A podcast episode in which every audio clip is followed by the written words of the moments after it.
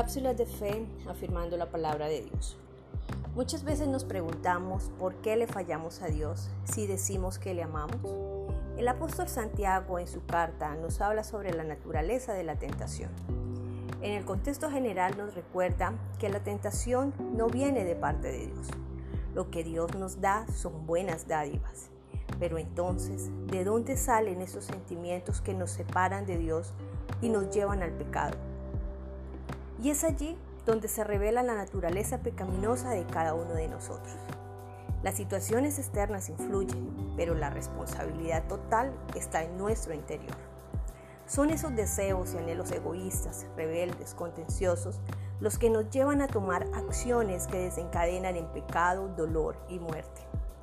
Debemos ser conscientes de nuestra lucha natural y rendirnos todos los días a Dios, entregando todo nuestro ser.